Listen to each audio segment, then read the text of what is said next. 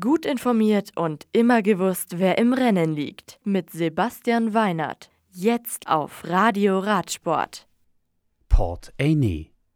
Der immer gut gelaunte Esteban Chavez von Bike Exchange gewinnt die Bergankunft bei der 166,5 Kilometer langen vierten Etappe der Volta Ciclista a Catalunya. Der Kolumbianer setzt sich nach viereinhalb Stunden, sieben Sekunden vor Israel Startup Nation Profi Michael Woods und Geraint Thomas von Ineos durch. Adam Yates bleibt mit 45 Sekunden Vorsprung Leader der Rundfahrt. Am Freitag steht eine weitere schwere Bergetappe auf dem Programm.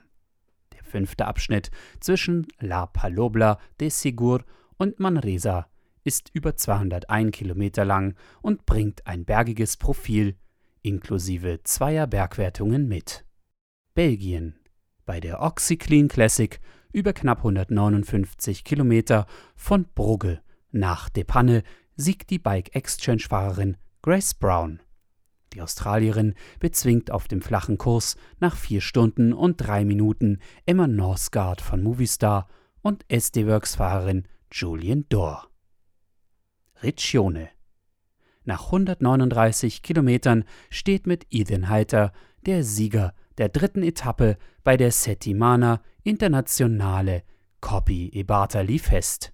Der US-Amerikaner vom Team Ineos setzt sich in Italien gegen Shane Archbold von De König Quickstep und Bike Exchange Profi Nick Schulz durch. Die Etappe am Freitag endet auf einem Rundkurs in San Marino der siebenmal zu umfahren ist.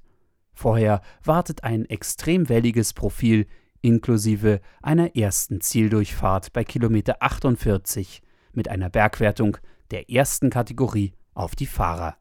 Die vorletzte Etappe der Rundfahrt ist fast 155 Kilometer lang. Die nächsten Rennen in der World Tour. Bei der E3 Saxo Bank Classic stehen die Profis am Freitag am Start. Eine weitere Woche mit kleinen Rundfahrten und ein Tagesrennen findet dann ihren Höhepunkt am Sonntag bei Gent-Wevelgem in Belgien. Beim Klassiker gibt es sowohl ein Frauen- als auch das weltbekannte Rennen der Herren-Elite. Das Radio für Radsportfans. Im Web auf radioradsport.de